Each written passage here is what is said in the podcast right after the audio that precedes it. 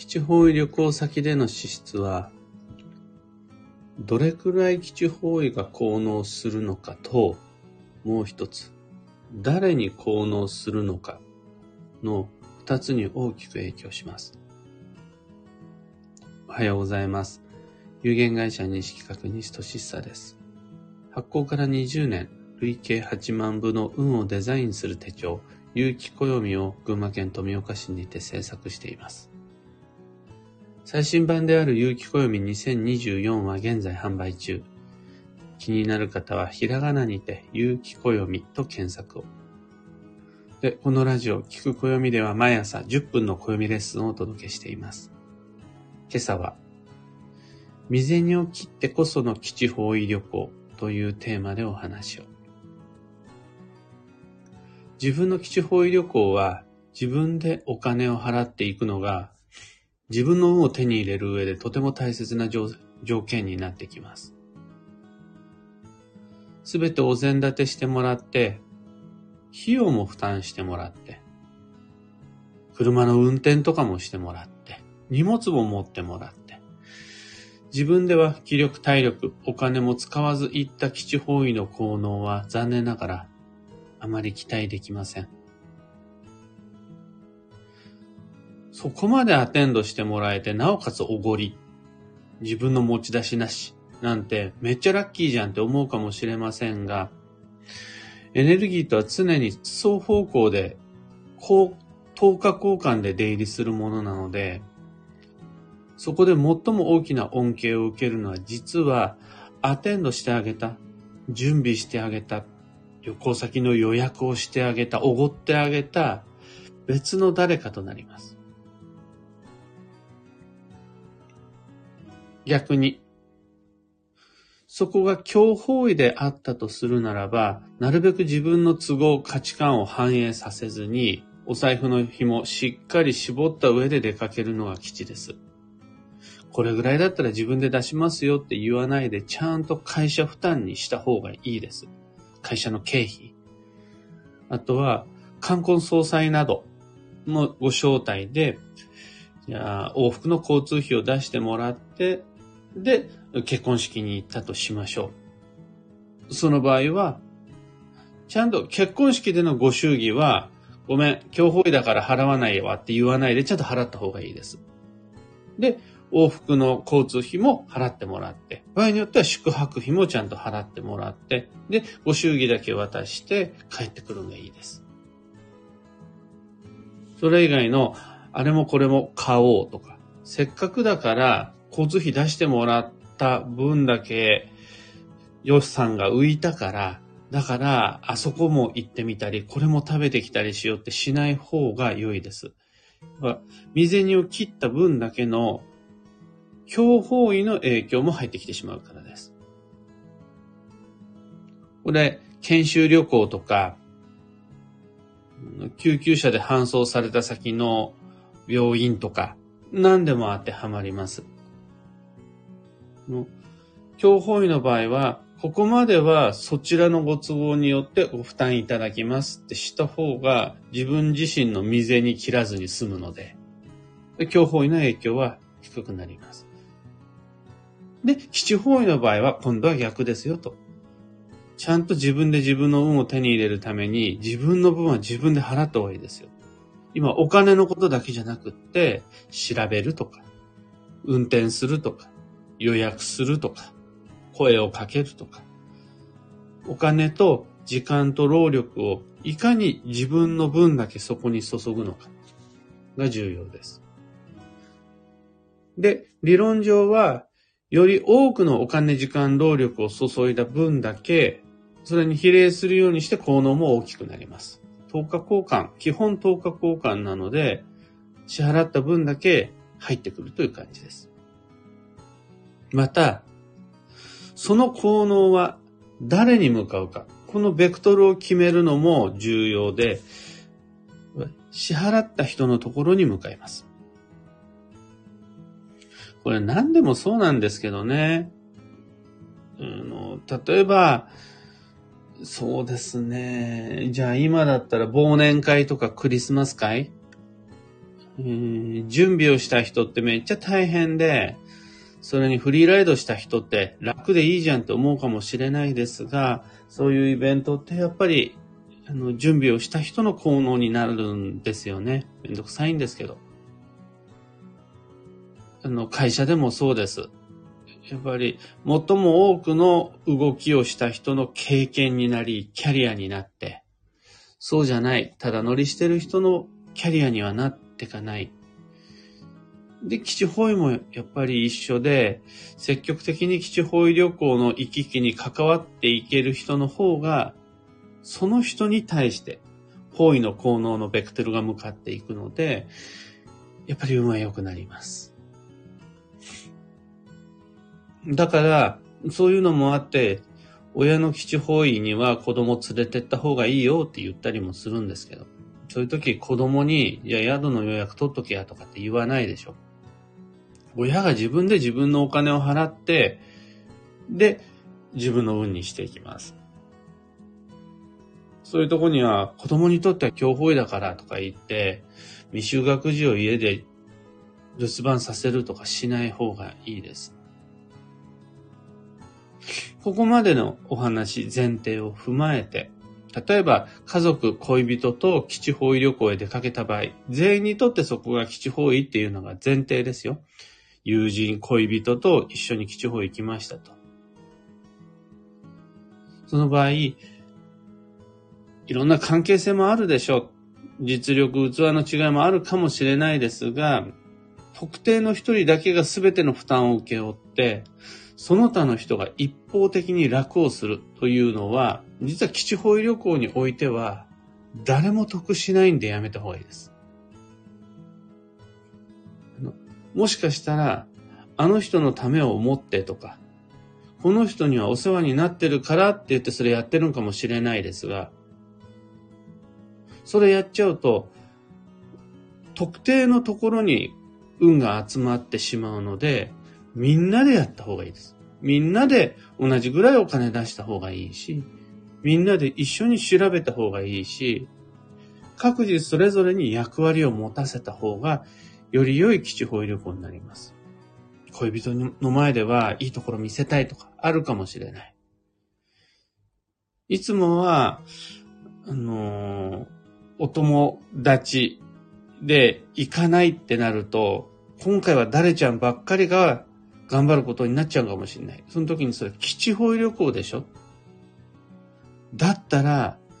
その効能の大きさのためにも、また効能のベクトル、誰に効能するかを決めるためにも、ちゃんと役割負担は当分にしていけると、みんなにとっての基地方位になりますよっていう話です。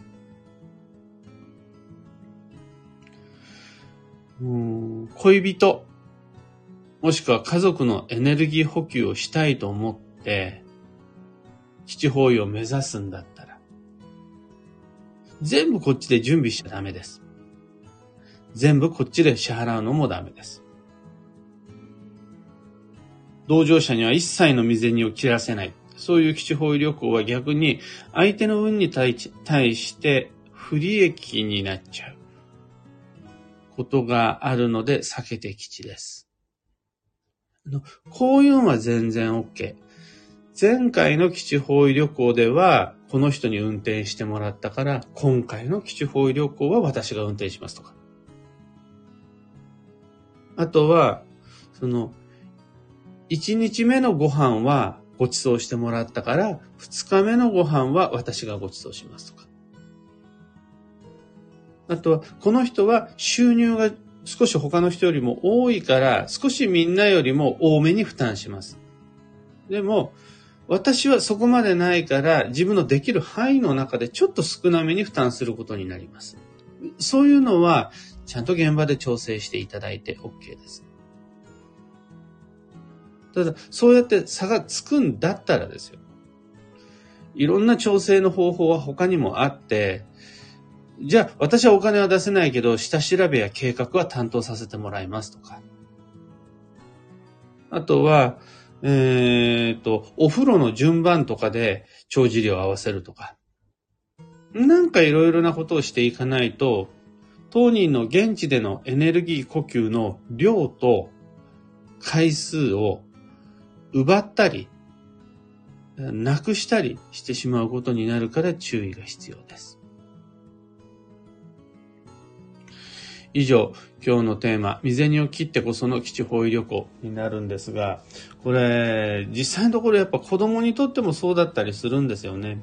子供にとってそこが確かに基地方位だったら、自分のお金で何か買って帰りなさいとかって僕も自分のお土産自分で買って帰りなさいねとかって言われたりしました。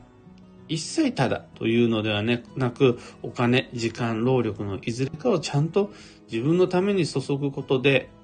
自分の効能が手に入ります。今朝のお話はそんなところです。三つ小口にお付き合いください。一つ目が、あの、インスタライブに関して、昨夜、インスタグラムの僕のアカウントで、自分の旧世と今改めて向き合うというテーマのライブ配信しました。60分ぴったりのオンライン無料講座だと思ってください。久しぶりに旧世学に関してしっかりとお話をすることができて楽しかったです。今なんでこのタイミングでどうしてそういうテーマで旧世学が必要になるのかっていうところから詳しくご紹介しているし、一泊水星から九死火星まで誰も聞いたことがないようなアプローチで自分ってどういう星だろうねっていうのをお話ししているので、まだ見てないよという方いらっしゃったら、お時間ある時にインスタライブ見てください。二つ目のお知らせが、カヨンドリルワークショップ2024に関して、12月24のクリスマスイブの日曜日、朝の6時からフォローアップ講座をやります。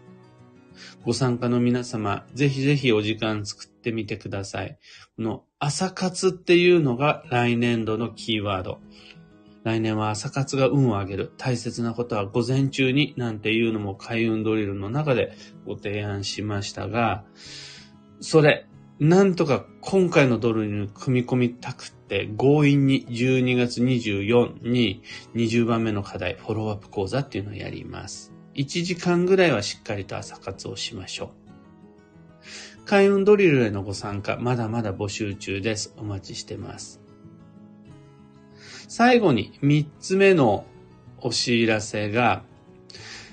群馬県桐生市での新春イベントに関してです。2024年1月27日土曜日に、ビキニ桐生文化会館小ホールにて、新春暦読みという毎年恒例の無料講座開催します。前半戦が僕の担当で45分、暦の読み解き方、暦の使い方、取説を。後半戦は休み時間を挟んで、西金也が担当し、2024年の運勢と注意事項をご紹介します。無料ですが、事前のお申し込みが必要となります。こちらもお申し込みお待ちしています。開運ドリルも、東京鑑定会も、新春暦読みも詳細とお申し込みは、この配信の放送内容欄にリンク貼り付けておきます。あと業務連絡が一つ。有機暦のオンラインサロンである運をデザインする暦ラボのメンバーの皆様、毎週金曜日はオンライン旧正学講座です。この後8時30分から西企画式の旧正学ご紹介します。白く木星の育て方が今朝のテーマです。円の星であり、隠れ個性派であり、実は切れ星でもあるという、白く木星をいかに育てて伸ばすか。目の付けどころと投資のしどころを具体的にご提案します。アーカイブも残すので、お時間ある時にご視聴をぜひ。さて、今日という一日は2023年12月22日金曜日、当時。この当時が12月の前半戦終了を示し後半戦開始の合図とな合図となります。繁忙の12日、16日目で、こっから、当時から後半戦開始です。2024年1月5日まで運が動くし、運を動かすことができます。そこまでしっかり健やかに駆け抜けられるようにペース配分整えてまいりましょう。今日の幸運のレシピはネギ。焼いても蒸しても鍋でもいいんですが、さらっとお味噌汁とかのあのスープ系、あったかスープ系が特に基地です。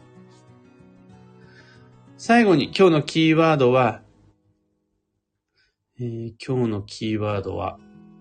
自制、わがままを抑える。その心は、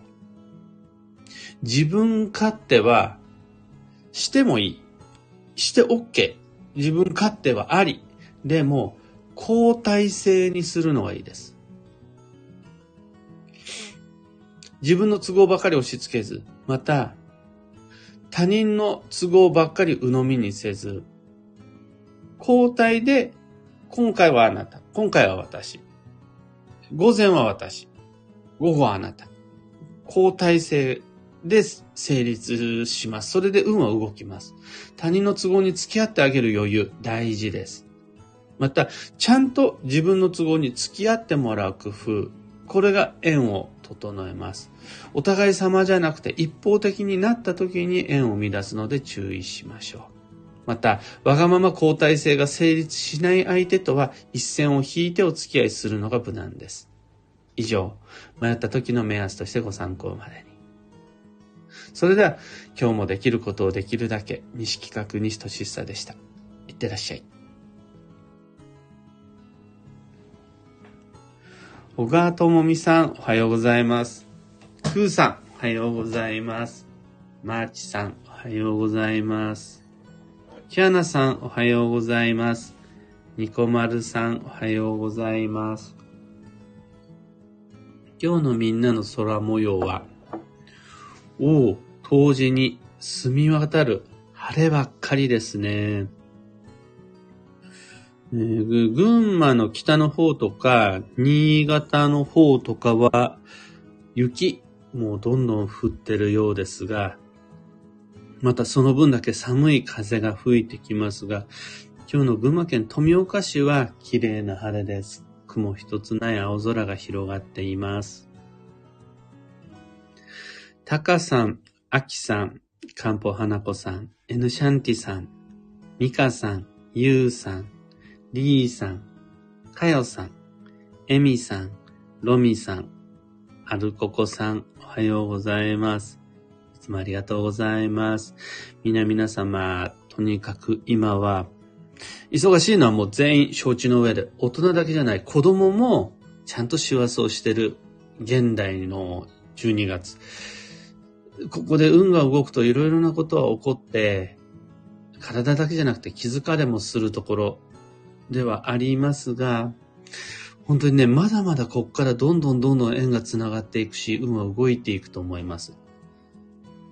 その時にお腹が痛いとか、頭が痛いとか、やる気が出ないっていうような運を、縁を逃しちゃうことになるので、上手にペース配分をして、1月の5日までちゃんと立って現場で戦えるように、で、1月の6日になったら、バタンって倒れることができるように、ペース配分整えて、そのためにはよく寝て、よく温まって、あ、ちょっと寒いなって思ったら、首の後ろに、カイロ貼ったり、首なんか襟巻きとか巻いたりして、で、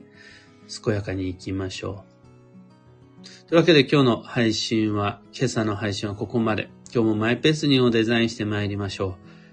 僕も行ってきます。